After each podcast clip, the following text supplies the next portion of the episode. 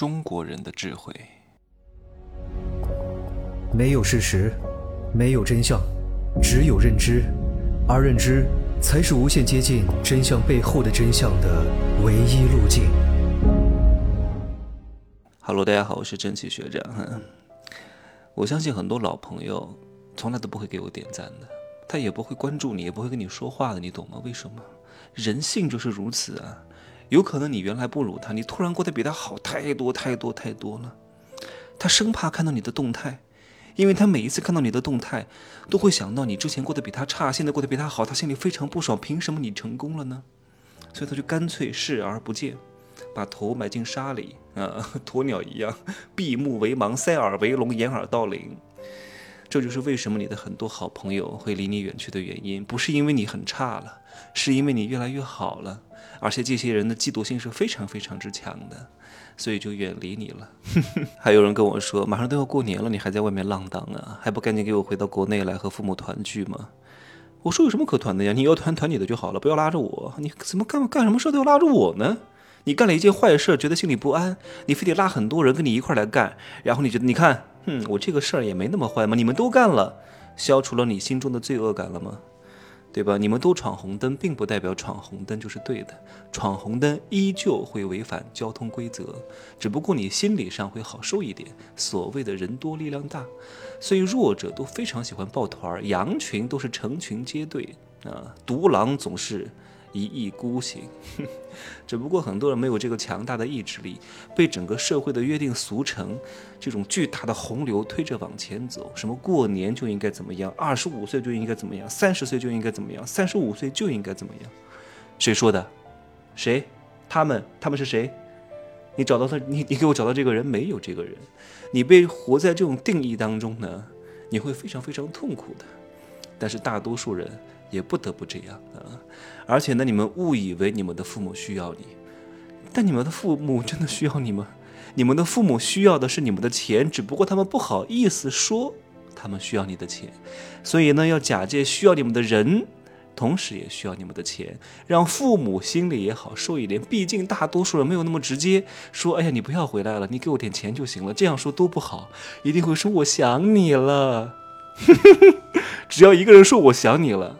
我都会问你要多少钱，不然他为什么会想你呢？对吧？不仅如此，很多人为什么要过节回家呢？表面上是说团团圆圆啊，和父母在一起，可是在家里的时间没有几天的。大年三十晚上吃完年夜饭，立刻出去鬼混了，立刻出去泡澡堂的了，立刻出去打斗地主了，打麻将了，和狐朋狗友在一块喝酒了。为什么呢？真的是。想见到这些朋友吗？嗯，并不是，可能你今年混得还不错，挣了个二三十万，开始要找存在感了，看一看你的老朋友们过得怎么样啊？有没有过得比自己还好？是不是我是朋友当中最牛的？我要有吹牛逼的资本了，满足自己的虚荣心，这是不是你心中的潜藏动机呢？然后开始吹牛逼，吹完牛逼之后呢，别人就开始找你借钱，然后关系破裂。太逗了啊！所以很多中国人呢，他看似很聪明，看似很智慧，但其实非常愚蠢啊！我记得之前有一个故事，那各位好好听一听，说的是叫天堂的这个门坏了，然后上帝呢要招标重修，然后招来了三拨人啊，有印度人、德国人，还有中国人。印度人说三千块钱弄好啊，理由是什么呢？材料费一千，人工费一千，啊，印度人自己赚一千。德国人说要六千，材料费两千，人工费两千，自己赚两千。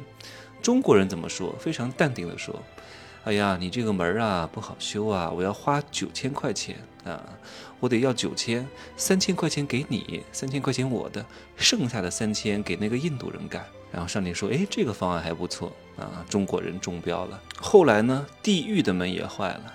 这个阎王呢，吸取了上帝的教训啊，严格把价格控制在三千块钱。德国人一看，发现这个生意我赚不到钱啊，我我的成本就要不少钱了呀，干不了。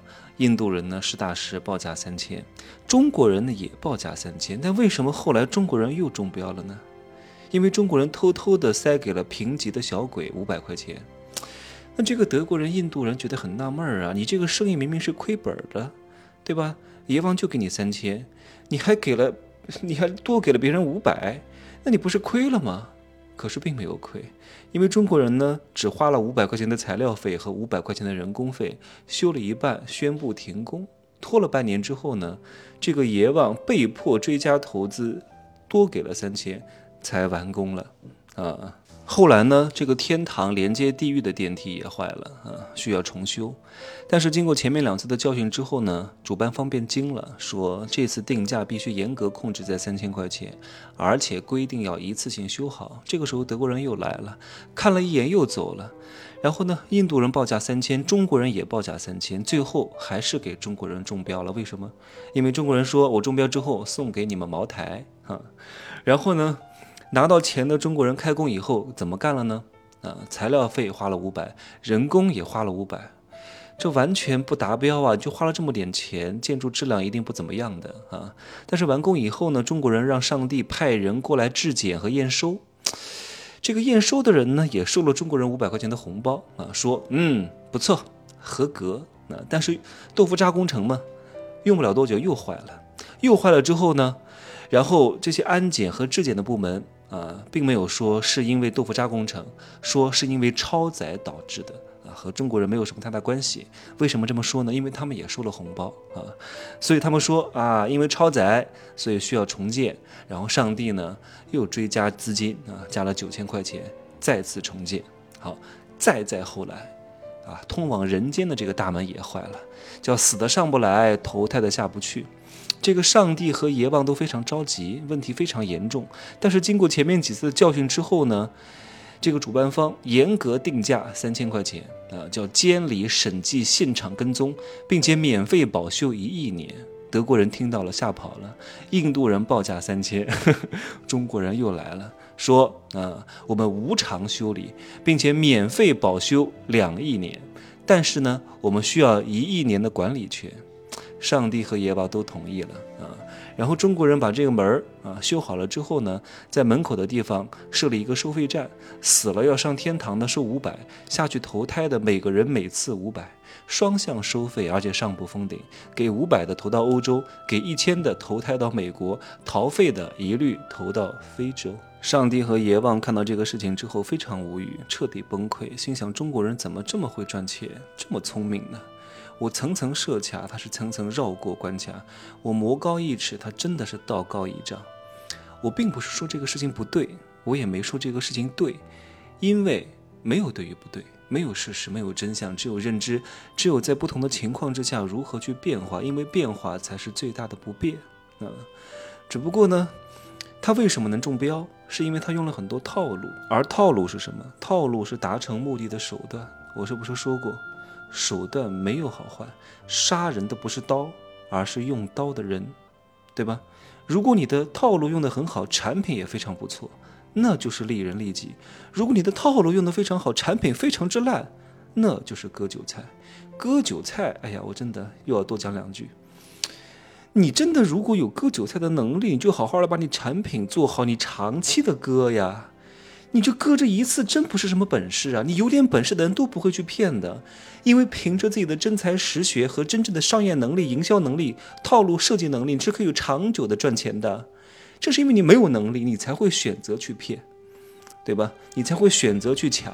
就像弱势文化当中的捞男捞女，因为他没有本事，在在一个强势文化当中和那些厉害的男女去竞争，他只能去当捞男捞女，这就是他们的本性。好吧，希望各位能够真正做到，叫发心利他，价值利他。不早了，晚安吧，小年快乐哈！希望各位过年回家，不要去找存在感，不要去和狐朋狗友互相吹牛逼啊！就这样说吧，再见。